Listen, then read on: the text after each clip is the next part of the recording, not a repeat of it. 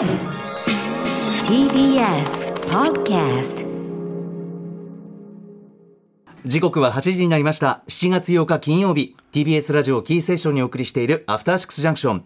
ラジオでお聞きの方そしてラジコでお聞きの方もこんばんは。金曜パートナー TBS アナウンサーの山本匡晃です。メインパーソナリティの宇多丸さん東京 MX に向かったためここからは映像コレクタービデオ考古学者のコンバットレックさんとお送りしていきます。改めてお願いします。はい、よろしくお願いします。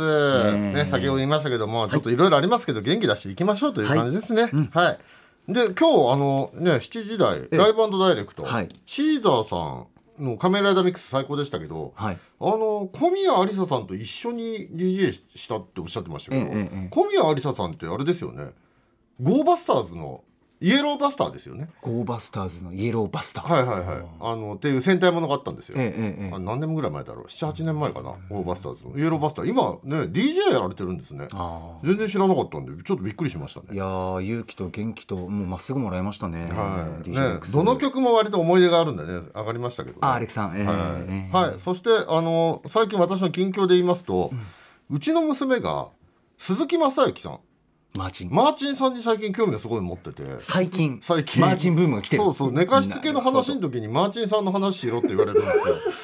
でもいいな。そっかレックスさんお父さんだったらそういう話のテーマ振ったらいろいろ教えてもらえるんだ。そ っか。それいいな。えなんでマッチンさんと思うんだけど。えなんでって聞いたらあのうちの娘 YouTube とかすごい好きなんで、はい。あの違うそうじゃないっていうアピールの行方で使われてる曲あるじゃないですか名曲です組よはい。そうそう。あの曲がネットでネタとして結構使われるじゃないですか画像が。はい。でなんかそれであのこのサングラスの人どんな人っていうのにすごい興味を持って。そういう入りなんだ。そうなんですよ。違うそうじゃないってファーストテイクでもう最近見たらもうめちゃくちゃ兄貴かっこよかったです。そう。あのファーストテイク自体は過去何回か出てて今回で3回目なのかな、はい何回か出てますね。あの、うん。ちょうど1か月3週間ぐらい前に、ファーストテイク3回目の出演をされて、はい。あの違うそうじゃないよ歌ったんですけどファーストテイクって基本一発撮りじゃないですか、はい。あのソニーがやってる YouTube のね企画チャンネルなんですけど、うんうん。あのみんな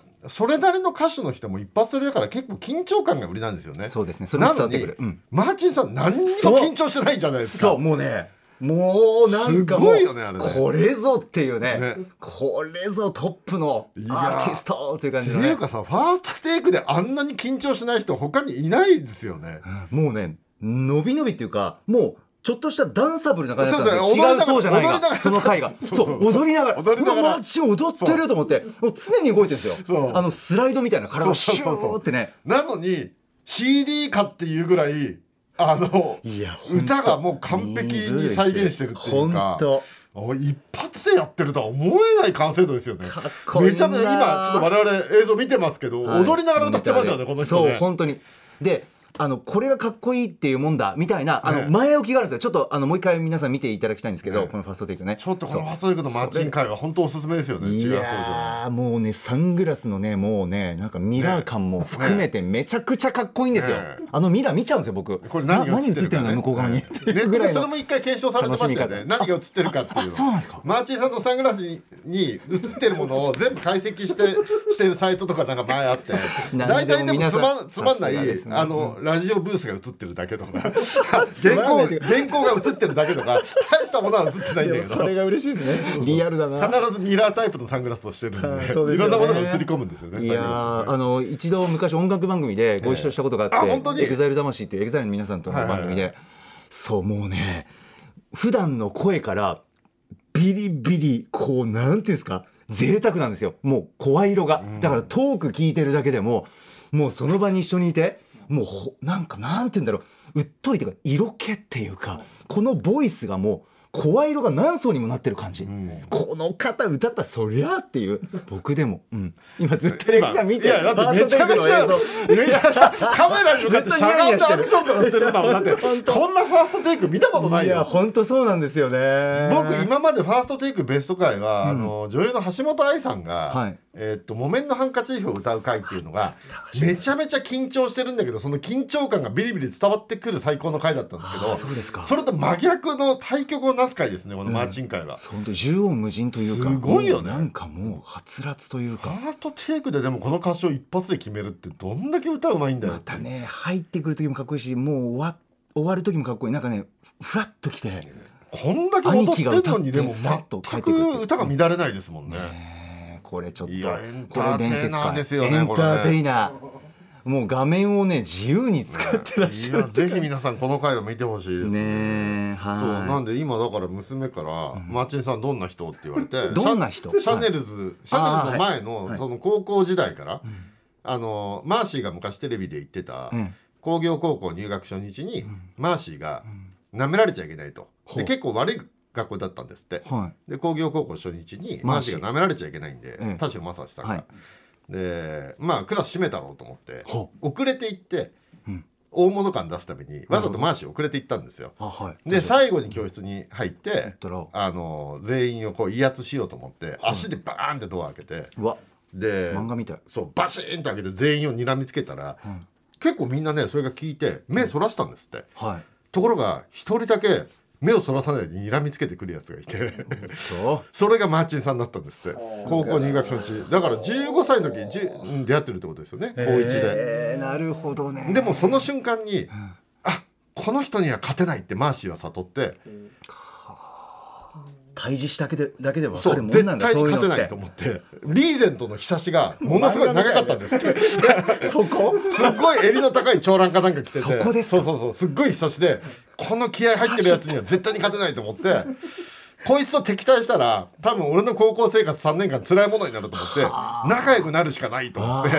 で早速仲良くなるためにマーチンさんに話しかけて高校の初日から仲良くなったっていう。へで2人であの初日なのに学校抜け出して喫茶店かどっか行って、早速呼び出しを受けるっていうところから2人の高校生活が始まって、そうそうそうそうそう。でその後マーチンさんは手がでかいんですって、で拳がでかいんでパンチ力がすごくて、はい。まあそのパンチ力で近隣の高校を次々と倒していった話とかを 20年ぐらい前にマーシーがテレビで喋ってたんですけど、はい。その話を娘に寝かしつけながら 説明とかしてるっていうのが最近の。すいません。そそれこ娘さん眠れたんですか？うちの娘ね割となんかなんていうんですかね別に喧嘩が好きってわけじゃないんですけどええ。なんか破天荒な人の話がやっぱりあ多分「ワンピース読んでるみたいな気持ちになるんじゃないですかね。あすみません。私が気になってるのは、眠る前に聞く話なのかなっていう感じです、あであの説明の合間にあのシャネルズでデビューしてとかラッツスターになってとかあるじゃないですか。ずーっと。でこういう曲を出してヒットしてって言うとどんな歌って言われるんでそれを歌ってる間に寝る感じ。そうそうこそう。ういうな。子守歌にスライドしてそうそうそうそう。だから僕がロンリー・チャップリンとか口ずさんでるので寝る寝るみたいな。とか渋谷で5時とか歌ってるとうわーすげえ。眠りにスーッとついてくるでもいいないろんなカルチャー歴史知られるんだお姉さんも歌うまいんだよとかね。そういう。いやなんかそれこそもう生ライブ配信でレックさんのポッドキャストを聞いてるみたいな感じじゃないですか。だってそれ。ぜいいっすね。そうそう。あの仲間に仲間にすごい面白いマーシーっていうのとクワマンっていうのがいてねみたいなそういう説明をしたりとかね。あそうなんえー、マーシーブームか。あマーチンブームか。マーチンブームが今すごい娘の中に来てますね、今ね。そうなんえー、なんか今後楽しみだ。何何を気に今してらっしゃるのかなっていうね娘さんが。なんかブームがどんどん変わっていきそうだから。アレクサに話しかけてますよ。アレクサ違うそうじゃないよ再生してとか言って。アレクサに命じてますよ娘が。いやおしゃれだよな。違うそうじゃない好きっていう娘さん。まああとね娘にまだ見せてないんで、渋谷で5時のミュージックビデオも見せたいですね。いいですね。菊池桃子とイチャイチャまだまだあるもん あれ最高ですよねミュージックビデオ。あれ渋谷の旧フロントできたばっかりの時ぐらいで撮影してるんですかね。2階かどっかでねあれ。あたりですよね。れ。あーそう。なんだ。あーもうねちょっと一回娘に見せなきゃなと思ってるっていう。ねえ、はい。そんな近況もありつつ、はいそんな近況でございます。とですよね、はい。さあということで番組では皆さんから1週間のアトロク振り返るメッセージお待ちしております。あの曜日の特集良かった。あのライブ最高だった。あの話何度も聞きました。など皆さんのハイライトも教えてください。メールアドレスは歌丸アットマーク tbs.co.jp 歌丸アットマーク tbs.co.jp です。ではこの後レックさんと一緒に1週間のアトロクプレイバックしていきます.アトロクフューチャーパストは1週間でお送りしてきた情報や聞きどころをまとめて紹介しています。本日のお相手改めて映像コレクタービデオ考古学者のコンバットレックさんです。お願いします、はいよろしくお願いします。では早速今週のアフターシックスジャンクション振り返っていきます。まずは7月4日月曜日です月曜パートナーの熊崎和人です。7月4日月曜日振り返りましょう。6時半からのカルチャートークは未だ雨具や傘日傘の深みを知らない私熊崎のために小物王の異名を取るフリーライターの納富靖国さんが最新の傘や日傘プレゼントにうってつけの傘を紹介してくださいました。あのー私宣言しますが傘見くびっていてすみません反省しております。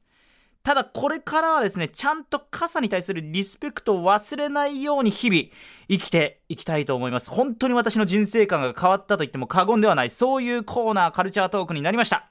7時からのミュージックゾーンライブダイレクトは先月結成しデビューシングル「タクシードライバーブルース」をリリースしたフォークバンド酔いどれ天使によるバンド初のライブをアトロクで披露していただきました。そして8時台の特集コーナー「ビヨンドザカルチャーはアトロクストリートカルチャー講座「スニーカー・イン・ザ・フット・ナイキ編」スニーカーショップスキットのオーナー鎌本勝茂さん。そして2016年までナイキジャパンに在籍。今はデッカーズジャパンにてアグの担当をされています高見薫さん。まさにカルチャーを作ったど真ん中のお二人から貴重な話たくさんしていただきました。ナイキの、まあ、誕生の部分発展していった部分そしてお二人が現在のスニーカーブームに対する思いまで1時間じゃ正直言って全く時間が足りないぐらい濃密な濃厚な時間になっております。スニーカー特集ナイキ編でした。今週のおすすめグラビアは石田桃香さんです。2019年7月にグラビアデビュー。その年の9月に私もこのコーナーで紹介していました。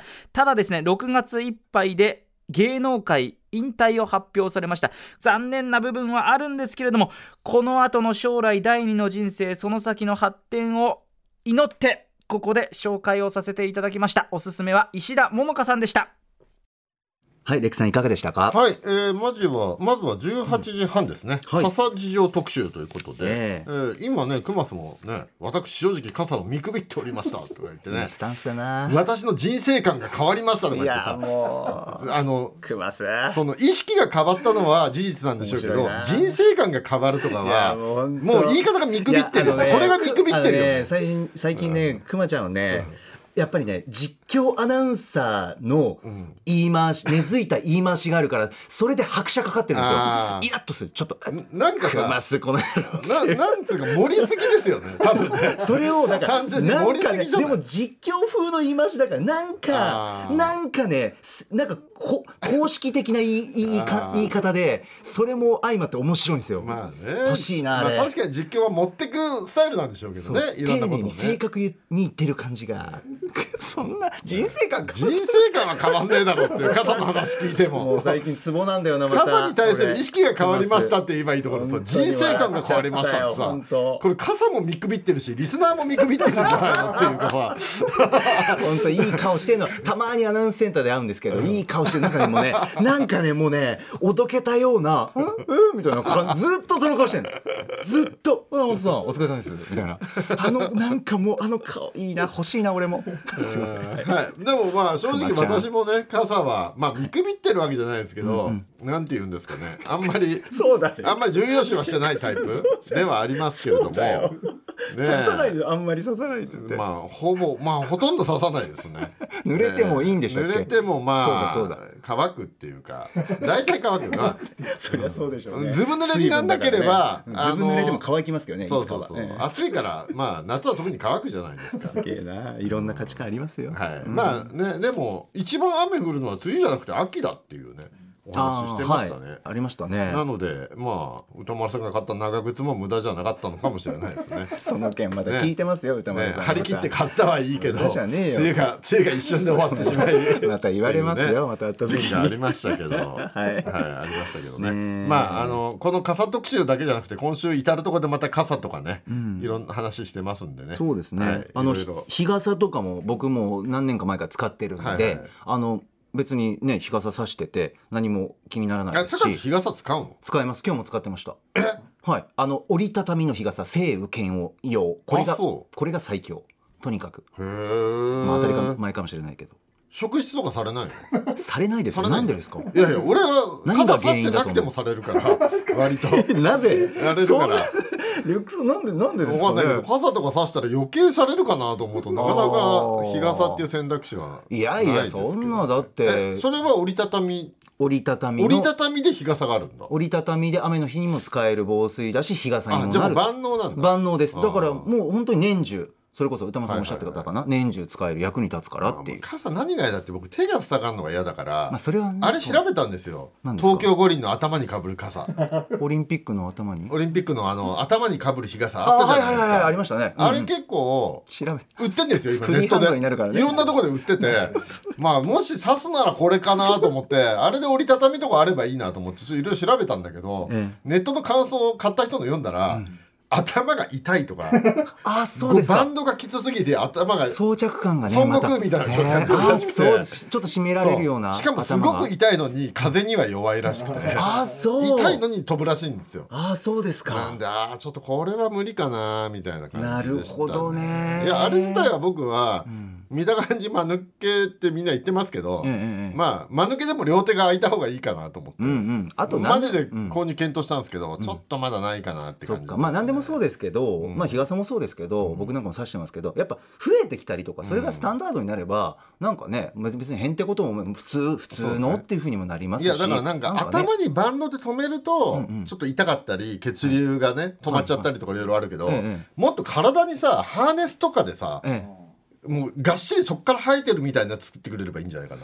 ええっとそれ持ち運んでいざ雨止んだら結構結構いやそれでワンタッチでええ。シュッて背中から出てきて開い開いてええ頭上を守るみたいな閉じる時は？閉じる時は？閉じたらどうなる？ボタンですよボタン。ボタンでどうどう収まるんですか？シュッてシュッハハーネス背負い続けてる感じハーネスは背負い続けてる感じ。でもまあフリーハンドの方が大事かなっていうなるほどなるほど。ですけどね。もっと進化していいかもしれないですね傘ってね。そうね。いやだから正直隙間僕小学校の頃うん。21世紀になったら傘とか刺さないと思ってたんですよ。えあやっぱり僕らの世代って小松崎茂先生が書いた夢いっぱいの21世紀の創造図見て育った世代なんでそもそももう通勤とか、なんか透明の管に入ってシューみたいなんで移動するみたいな。ああもう未来がね。そういう未来車も空飛んでたし子供の頃見てた絵とかまさかね車がまだ地上走っててね。傘さしてる。っていうかそもそも天気のコントロール人類できてないとは思わなかったんで。はあいろいろ子供の頃考えてた未来と違いますよね。そうかそこまで想像がねいってたんだ。まだ傘さすんかっていうかなるほどね。気持ちですね。皆さんいかがでしょう？ちょっとね、はい。体調管理でねぜひあのこのカルチャートーク聞いて傘いろんなの出てますんで参考にしてみてください。はい、はい。そして20代ナイキ特集ね。はい、はい。えーこちらメールいただいております、えーラジオネームストライプ横横さんです。今週どれも楽しく聞きましたが特に月曜日のカルチャートーク最新傘事情とビヨンドザカルチャーのスニーカーインザフッドナイキ編が心に残りましたそれぞれの枠としても面白かったのですがこの2つを同じ日に聞けたのがなおさら良かったです。きちんと作られた製品をしっかり選んで大切に使いたいと思わせるいい考えが胸に湧きましたと。なるほどというふうに思います、まあナイキのスニーカーっていうと僕らはだから一番最初小学校ぐらいの頃に、はい。あのスニーカーが流行りだしたんですよ。小6ぐらいで。スニーカーが流行りだした。そうそうそうそう。れまではスニーカーという概念それまでは多分みんな日月星シューズとかの靴とか履いてたと思うんですよ。国産のなんかなんていうのあれズックっていうんですか言うんですかね。みたいなやつ履いてたんですけど、はい。僕ら小5小6ぐらいで、なんか紐靴紐靴って呼んでたんですけど、はい。紐靴が流行りだしそれスニーイコールスニーカースニーカー。いや最初はコンバースとかだったんですけど、ええええあのアディダス流行りだしたのが小5小6ぐらいだったんですよ何年代ぐらいなんですかレックさんそなんだれで言うと。えーだいぶざっくり。80年79年とか80年ぐらい。そうそう。それまではコンバースだったのがえーっとねコンバースの、えーオールスターワンスターだったのが、ええええ。小5小6でアディダスがガーってきてアディダスのヤッケ、はい。ウィンドブレーカーと、はい。あのースニーカーが流行りだしてもうアディダス全盛だったんですよ。でその次人気あったのはオニスカタイガーとアシックスタイガーだったんですよ。はいはい。やっぱブルース・リー履いたりしてましたからねやっぱり。そうなんだ。うん。へえあの死亡遊戯でね履いてたりしたんでまあオニスカも人気あったんですけどナイキは人気なくて、アディダスの靴とか当時、えー、と定価で1万弱8,000ぐらいか9,000ぐらいだったと思うんですけど、はい。あのナイキはね、ホームセンターで1980円とかで売ってたんですよ。え？ナイキが一番安かったんですよ。正式なものでそう。そうっていうことプね。ーマとかなんかプーマが3000円ぐらいで安いやつ売ってて3 4千円で。へでーアシックスとアディダスが高いみたいな時代だったんではあ。そっからだからナイキがどんどん上がっていったのはやっぱ90年ぐらいですよね。そっか。エアジョー僕らだからエアジョーダンの34ぐらいからえ気にしだした感じですかね。やっぱ日本はアメリカよりちょっと遅かったんで、えなるほどなるほど、うん、っていう感じで。まあそんなのも思い出しながら聞いてるとすごいねこのナイキがどうやってのし上がっていったかっていうね話が。ちゃくちゃ面白かまあやっぱワイワイディケネディの広告戦略がうまかったっていいうのが大きいでしょうね。しびれましたね。うおー、そん。な考えてたんだと思って。ね。うん。特にエアジョーダンのね、あのマイケル・ジョーダンが出てる CM とかすげえかっこよかったですからね。ああいや兵が詰まってたな。そうね。エアマックス狩りの話とかもありましたしね、出てましたね。うん。まあいろんなもん狩られてましたからね、その前にはガンプラ狩りもあったしドラクエ狩りもあったし。ありました。ありました僕らの頃はガンプラ狩られたりとか、うん。あとドラクエ狩られるんですよ、発売日にドラクエをあの買って帰る小学生を不良が待ち構えててとかありましたね。なんてことすんだでよエアマックス狩りがあり、ね親父狩りがありいろんな狩りがありますからね。や。今でもモンハンのおかげでね狩りもだいぶ平和になりましたよね。そうきますか、ね。なるほど、ね借りたいんだったらあそこで借りとそう。そうそうそう箕輪田君に飯食いに行かないって言ったら飯食いに行くのは嫌だけど、ん。モンハンだったら付き合いますよって言われて。あ モンねハン最近やってなかったけどサンブレイクね復帰しようかなと思って。サンブレイク楽しみにしてたの。ねミノ D が夏のサンブレイクね 最高ですね。ねね。皆さんいかはいがでしょうか？月曜長すぎますね。この辺にしておきましょう。いえいえありがとうございます。ぜひ特集も聞いてみてください。さあ続きましては5日火曜日です火曜パートナーの宇垣美里です。お仕事で南に行っておりまして、ちょっと日焼けして帰ってきちゃいました。思い知ったのは、冷房って最高だなってことと、東京は日本の最西端よりも暑いということです。7月5日火曜日、振り返ります。6時半からのカルチャートークは、ニュースのメンバーで作家の加藤茂明さんが登場。先日発売されました文庫版、チュベローズで待ってる、エイジ22、エイジ32についてお話伺いました。めっちゃ勉強になりました。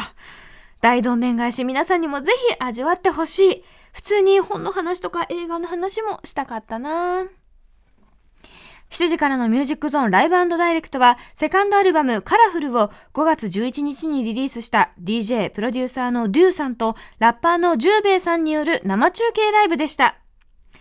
そして、8時台の特集コーナービヨンドザカルチャーは、読書についてあれこれ語らう雑談企画、ブックライフトーク、フューチャリングサンキュータツオさん。サンキュータツオさん、単純に話が面白すぎる。わかる、わかるって部分が多くて楽しかったです。Amazon Audible 用におすすめいただいた本も気になるものばかりで、いっぱいポチっちゃいました。ぜひ聞いてね。さて火曜日ですレクさん、はいいかがでした？火曜まずねオープニングトークプレイボーイで宇垣さんの好きなもの嫌いなものアンケートっていう。それ聞けてないな、ねオープニングいやマジでどうでもいい どうでもいいことしか聞かれてないんだけどあのね 聞いてる人の個性なのかわかんないですけど質問が変なんですよねなんかね。ほうほう。な何でしたっけ？何がありましたっけ？なんか変な質問でしたよね。好あ好きな食べ物と好きなきなタイミングとかなんか。好きなタイミングがありましたね。何その質問えみたいなそうそうそうそう。好きなタイミング？そう。えなんなんてことない。でまあとにかくねそういうどうでもいいのを面白そう。歌丸さんが読み上げ読み上げてそれで宇垣さんが理由をっていうだけで20分やり続けたんですよ。面白いじゃないですか。そう。なんだこの放送と思ってちょっと面白かった個性的。そう。個性派のオープニング。そう。あの本当にくだらない話が聞きたい人にはおすすめです。宇垣のこと知れますね。はい、よくね。はい。そして18時半からは、はい。えーニュースの加藤茂明さんねいらっしゃっていやすごかったね、ねえ。なんかもうジャニーズであることは受け入れてるというか、ね、ジャニ話ーズの人がね、か書いてるっていうので深読みされることとかもう嫌とか言ってもしょうがないからそれも踏まえて込みでとかで。そうそうそう、うん。もうそのつもりで書いてるんでっていう。そう思ってらっしゃる価値観というかねところがもうかっこいいなっていう感じでしたね。ねえ。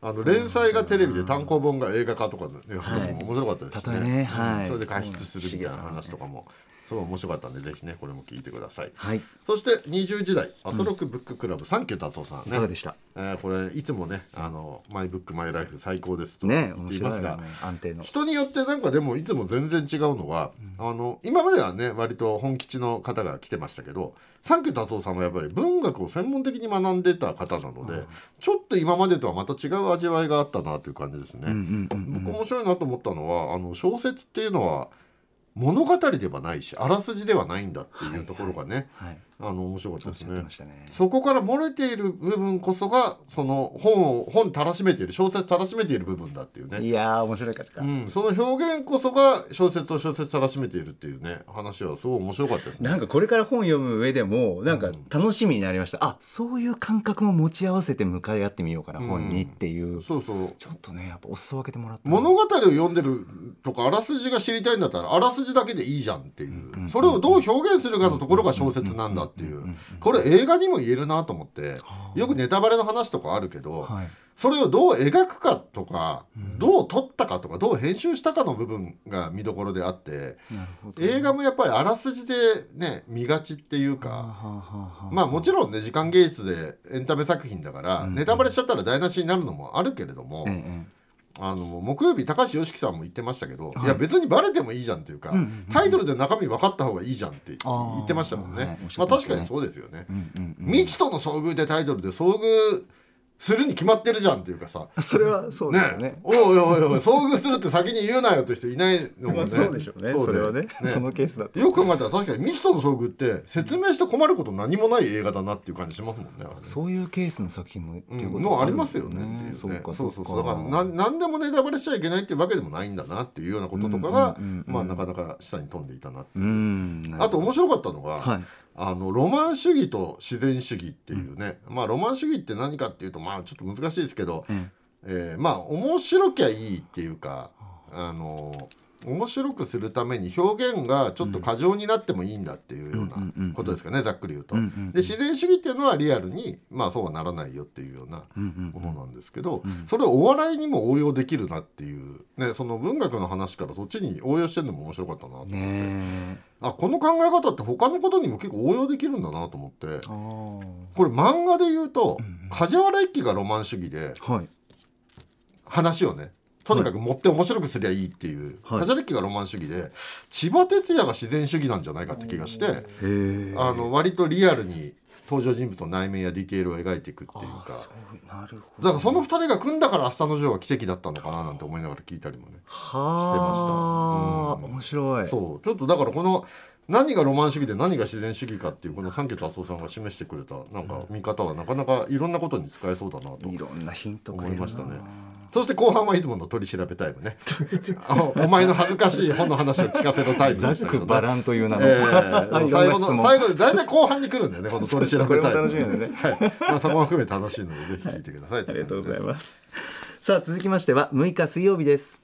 水曜パートナーの日々真央子です。7月6日水曜日振り返ります。6時台のカルチャートークはお笑いトリオグランジの5名拓也さん番組初登場でした。アトルクゆかりの方々も登場する自身初の単行本39歳の免許合宿ストーリーはてめえで作れについてお話伺いました。グッズもいろいろ可愛かったです。そして7時からのミュージックゾーンライブダイレクトは放送当日に8枚目のアルバムミリオンフィーリングスをリリースしたフロンティアバックヤード登場。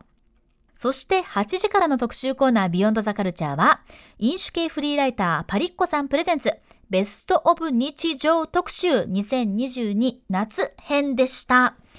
日常にあるささやかな幸せは絶対に見逃せないというパリッコさんにですね、もう今年もうすっかり終わっちゃいました上半期、一体どんなベストオブ NICHIJOH があったのか伺いました。えベストオブつまみだったり、ベストオブ夏だったり、ベストオブ忘れ物だったり、まあ、いっぱいありましたね。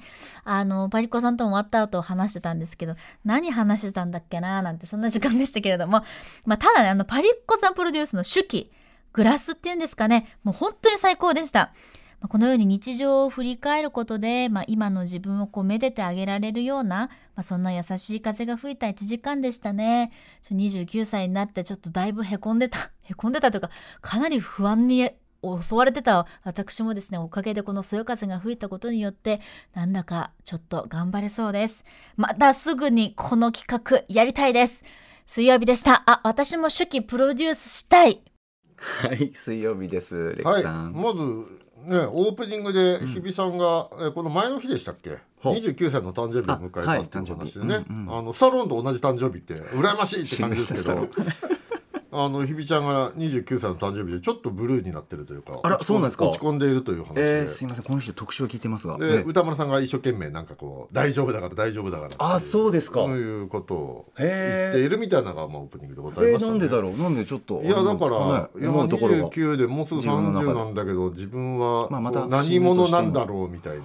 あそようですか。そうそうそう。あのなんだっけ今度選挙特番やるのとかも含め、うん、なんか幅いろいろ広く頑張ってて活躍いろいろねなんかなんか今の自分に疑問があるみたいな人それぞれいろいろね。そう。でも歌間さん言ってたけどあの、それ30になっても40になっても50になってもそうだからっていうそのあ何者かという？そうそうそう。だし、おもっと、この年齢もっと大人だと思ってたみたいなのがあはい。ありますよね。るじゃないですか。まあ僕はいちいちブルーになったりはしないですけど、30歳になった時しなかったですけど、はい。30半ばぐらいで、あれ？とは思いましたね、うん。え35ってこんなんだっけ？みたいなああもうずっともうもうもうもうねなんか僕なんか一日ごととかに思いますよ。僕38ってこんなんだっけ40になった時に考えしなかったけど40代半ばぐらいになってあれ？40代って俺の予定だと天地茂みたいになるはずだったのに全然なってねえぞみたいな。なんか理想というか想像があったんですよいやまあ理想じゃないけど子供の頃って大人になったら自動的に天地茂みたいな顔になったりとか。顔が変化するんですか？うんそうそう。いやそういう顔になるだろうなと思ってたんですよ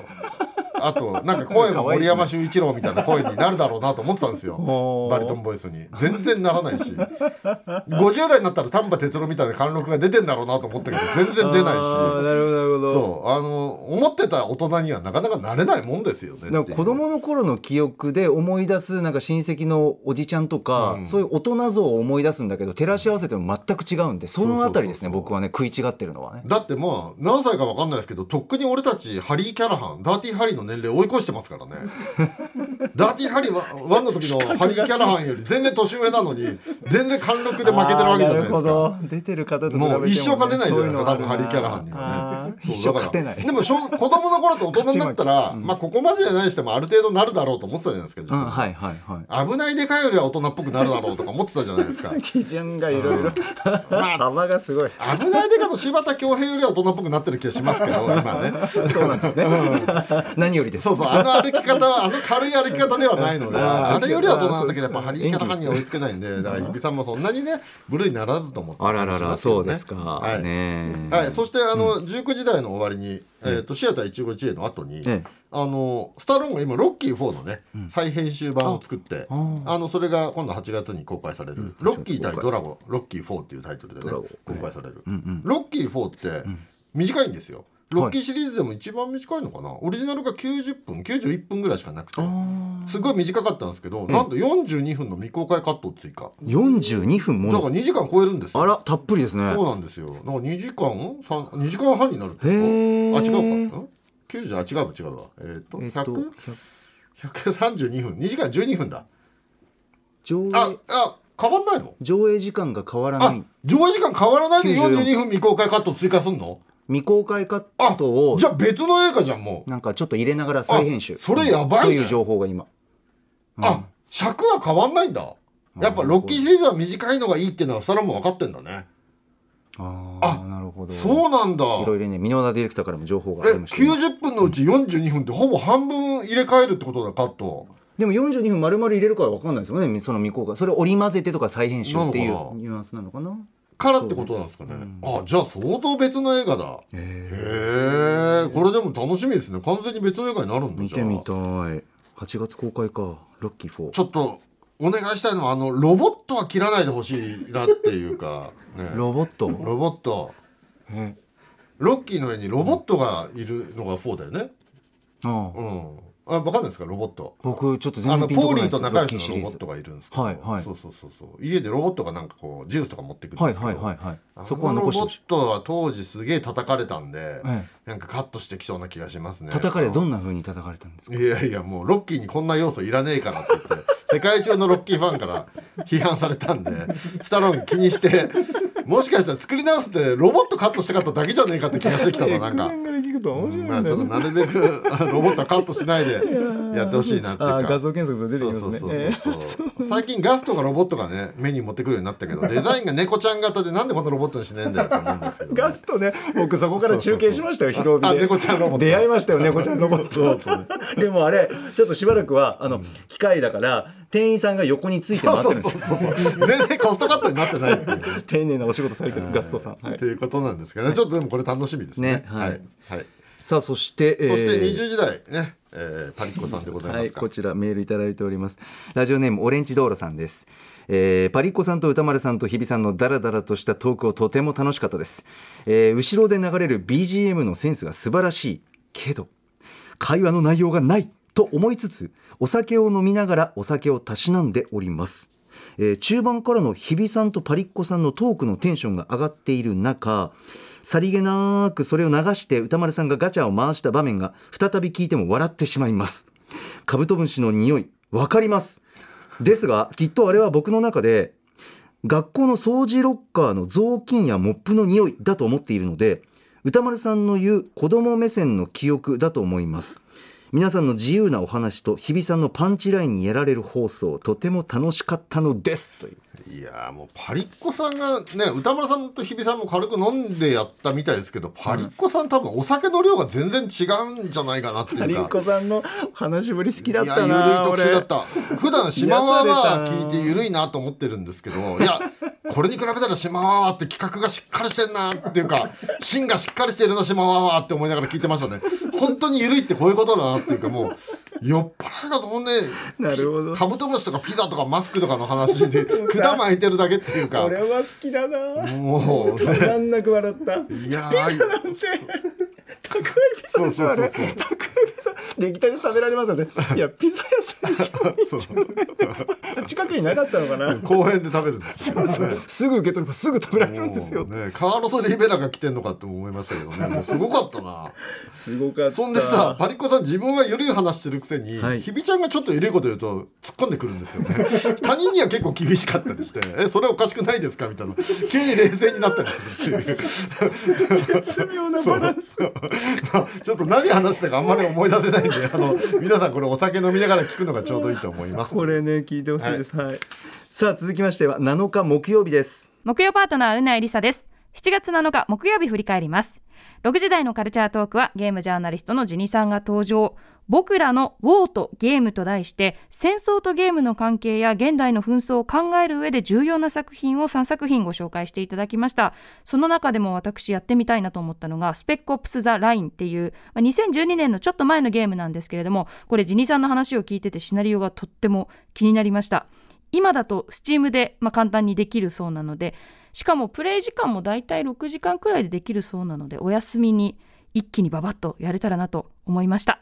7時からのミュージックゾーンライブダイレクトは先月4年ぶりのニューアルバムをリリースしたシンガーソングライターの町あかりさんが初登場。スペシャルライブを披露してくださいました。そして8時からの特集コーナービヨンドザカルチャーは七夕特別企画。我々の見たいあの映画こうなるといいな会議フィーチャリング高橋よしきテラサーホークということで歌丸さんよしきさんホークさんが揃うとねやっぱり映画愛が3人とも深くてとってもね盛り上がりました。私は皆さんのその願望を聞いてああそういう続編がもうすでに決まっててまあコブラ2なんですけどね。コブラ2の続編は決まっててタイトルも決まっててあらすじも、まあ、ある程度紹介されてる中 YOSHIKI さんが結末こうなるといいなっていう話をしてるんだなって聞いてたらそもそも続編の制作も決まってないしタイトルも決まってないしっていうところでいやほんと映画愛深と思いました。まあ、ただ過去作でこうなってほしいなみたいなのを語ると映画が30分で終わってしまう問題とかもね発生したりね、まあ、非常にユニークなお話飛び出したんじゃないでしょうか。ぜひ皆さんも映画好きの方は、まあ、この映画こうなってほしいなみたいなのにたくさん飛び出したので聞いてみてください。以上木曜日でした。はいレクさんいかがでした、はい、まず19時台、えーライブダイレクト町あかりさん町あかりさん。はい。ね昭和歌謡オマージュのライブ。これ素晴らしいですね。いいじゃないですか。ね、総天然色を名乗るだけあってバラエティ豊かでねうん。アイドル歌謡からフォーク調の曲とかねね。コミックソングっぽいのまでいろんな昭和歌謡っぽいのがありましたけど、うん僕はアイドルソング最初の方に歌ったアイドルソング魅力的だなと思いましたね。本当に70年代アイドルかと思うような歌い方とバックトラックでねこれ素晴らしかったですね、うん、これはなかなかいいので皆さんぜひ聴いていただければという感じでございます。音楽ですのでラジコタイムフリーでお願いします、そして20時代あの映画「こうなるといいな会議」来ました。with 高橋良樹の寺澤ホークでございます。こちらメールいただいております。ラジオネーム小言のんべえさんです。こんばんはこんばんは、えー面白かったのは木曜日七夕特集。特集こうなったらいいなです。YOSHIKI さんのコブラ2には聞き入ってしまいました。まるで語りすぎの新作映画紹介のように美に入り際に言った説明に本当にあるのかと思ったほどです。という。ね確かまずねあの吉木さんとホークさん久しぶりでねまあそれがまずすごい嬉しかったですけどね、はい。あのまず冒頭でいきなり寺澤ホークの「なーう」が聞けたのがね 嬉しかったですよね。あーそうですね。やっぱこれがないとっていう感じですね。はいはい嬉しかった。そして驚いたのが、あの先週の僕時点では気づいてなかったんですけどこれ七夕企画だったんですね。そうですね。七夕にお願いする企画だったんですね4こうなりますようにっていう7ね、ね、最初もねアポロとアポロがドラゴとの試合を避けますようにから始まってね。ねその後どうやってクリードの辻褄を合わせていくかの話は脱調でしたけどね。はい、そしてメールにもありましたけど YOSHIKI さんの「コブラ2ブラッドライン」いや本当にうなぎさんも言ってたけどそういう映画あんのかっていう完成度で練ってましたねこれね。もそう思うぐらいの感じだったよコブラ2ブラッドラインすごかったな。だってキャストの名前とか全部娘の名前とか決まってたもんね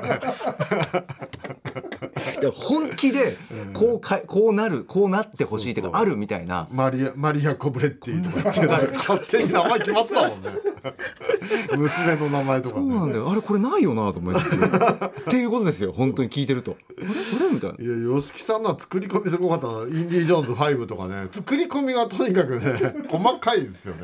もう楽しいですよね。企画書になってんじゃんこれみたいあなーまさに。ほぼプロットでしたもん。ねいやそうでしょうね。うんいや面白かった。いやー。まあそれに比べるとホークさんのは大体一発ネタっていうかね。まず最初から全ての映画が「ディアハンター」もしくは「プレデター」のエンディングであるべきっていう、ね。もしくは「アメリカン・グラフィティ」のエンディングっていう。要はアリシーの姿かその後どうなったかをエンディングで見せろっていうねこれね。うん面白かったですね。面白かったな。あと面白かったのは「トップガンマーヴェリック」のパクリって言ってこれ面白かったな。言っちゃったコマンドメイトリックス。名前をつければタイトルに名前をつければいいっていうのそしてストーリーはほぼトップガンマーヴェリックと同じことをやればいい新兵を鍛える。とりあえず新兵を鍛えるコブラコブレッティも面白かったしねダメだこれ。これダメだ思い出してこれはすごいよね。あまあ確かにでも意外と、ん。ねキャノンフィルムズって昔映画会社だったんですけど、あったらこういうの作るかもなと思いましたね、あこれ。ーキャノンフィルムズ。もう潰れちゃったんですけどね、うんうんうんあれです、あのスタローンのコブラ作ってた会社です。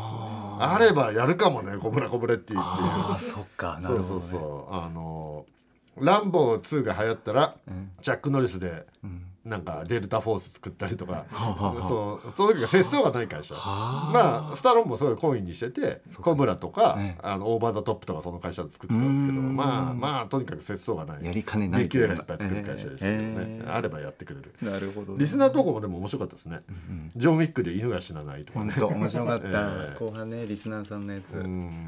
いや知らんあの、うんまあね。まあ物語がね進まなくなるっていうかね。そうなんですよ。基本そのかわいそうだからこうなってほしいっていう願望多いですよね。アポロの件もそうですけどね、ただ映画って何かっていうと基本的には映画ってはい。主人公もしくは主人公に近しい人がはい。ひどい目に遭うっていうのが映画なんですよ。必ずひどい目に遭うんですよ主人公が主人公に近い人が大切な人が、はい。それが映画なの映画とは何かといえば、うん。9割方の映画はそうなので。そうかそういう作品が多い。まあ、うん。やることは可能だろうが、その後どうすんだろうなっていうほのぼのした日常を見ることになるっていう感じなんですかね。そうですよね、それ作品になるのかまあただその日常系アニメとかアニメの世界ではありますから映画もね、そのキアヌ・リーブスが人に親切にしてるだけとかを見せるジョン・ウィックとかも ありかもしれないですけどね。本当ですか、うん。人に親切にしているだけでずーっと。日まあほぼキアヌ・リーブスの日常ですけどね。あ あの人大体そうそうそう。っていうジョン・ウィックでもあんのかもしれないですけどねもしかしたらね。戦ってほしいけどな、戦わないんだじゃあ。ね。ね。あとはえエクスペンダブルズにトム・クルーズ。これ私の願望に近いですね、はい。うん。私の願望はでもエクスペンダブルズにトム・クルーズビン・ディーゼル、まあ、できればドウェイン・ジョンソンも入れて、ん。それをその加入したのを、ドクター・ストレンジがその加入したのを召喚するどういうことですか？マルチバースから。加入したのを召喚する。してあサノスと戦わせる。あさそうそう。加入したメンバーをそうそうそう。その世界からそう。よんよん呼んできて。だからインフィニティ・ウォーであのドクター・トレーニが1400万通りの未来を探すじゃないですか、はいはいはい。であこれが正解だって言ったけど、エクスペンダブルと召喚する未来を見つけてれば アベンジャーズ誰も死なないで済んだんですよエンドゲームで。なんでもそうそうそうそう。アースアースいくつなんですかね？エクスペンダブルズがいる世界。アースいくつかあるんですけど。知りたいですね。ね、あのアベンジャーズの世界はアース楽しいな616だっけ？あーそうそんぐらいでしたっけ？アース900いくついくつとかエクスペンダブルの多分世界があるんで、ね絶対ありますもんね。そうそこからメンバーを紹介すれば多分サノスにエクスペンダブルズ勝つじゃないですか、つけてみたいな、うん、だってエクスペンダブルズの方が俺はアベンジャーズで強いと思ってるんで、あなるほど、うん、まあもし不安なら、もし不安ならチャック・ノリスも入れたら絶対負けないんで。サノスにも。負ける映画想像できないですから。ねなんかこれ友達同士で会話して楽しそうですねこういう会話ね。いくらでもできちゃうから。まあ基本的にはそういう特集が、そういう話がいっぱいある特集なんでぜひ皆さん聞いてくださいという感じです。ありがとうございます。さて本日振り返りで紹介した各コーナーラジコのタイムフリー機能やスマホアプリラジオクラウド Amazon ミュージックなど各配信プラットフォームのポッドキャストでもお楽しみいただけます。以上ここまで今週1週間のアトロク振り返りました。この後は来週1週間のアトロクの予定まとめてお知らせします。では来週1週間のアフターシックスジャンクションの予定を一気にお知らせします。まずは7月11日月曜日。6時半からは月1レギュラー新潟在住の覆面プロレスラースーパーササダンゴマシン選手が登場。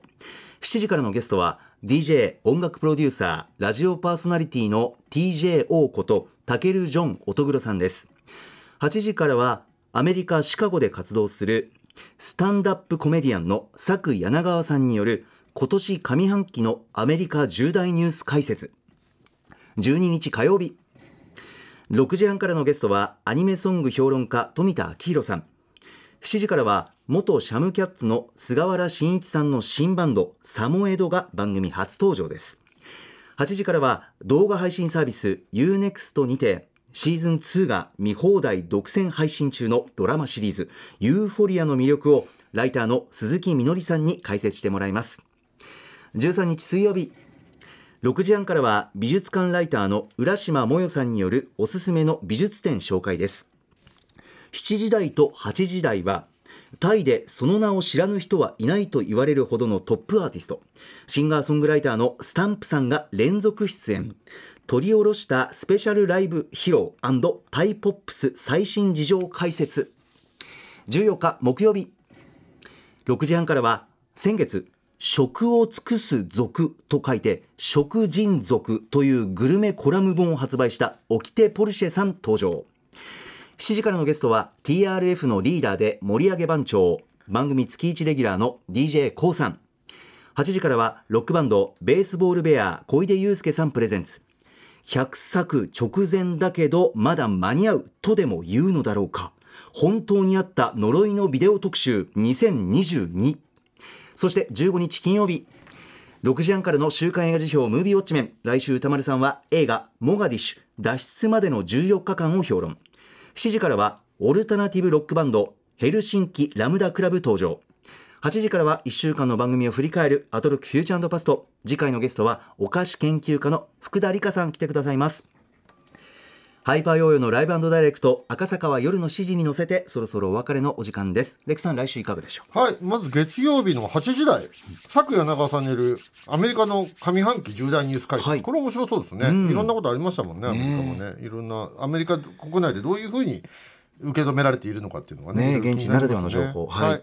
そしてやっぱり木曜日が来週は楽しみですね。まず6時半から沖手さんの食人族、気になる。これめちゃめちゃ面白いですよ。レクさんも読みました読みました。でこの本が出るっていうんであの発売記念で「あのブブカ」という雑誌で、はい。僕と吉田剛と沖手ポルシェ3人で定談して、え割と僕は沖手さんともう20年以上前から一緒に食事に行って、ええ。沖手さんが料理やお店に切れぶち切れたりするのを間近間近に見てきたんでその辺などをいろいろ語っております。さん気になるの映画グリーンインフェルノと関係ありますか？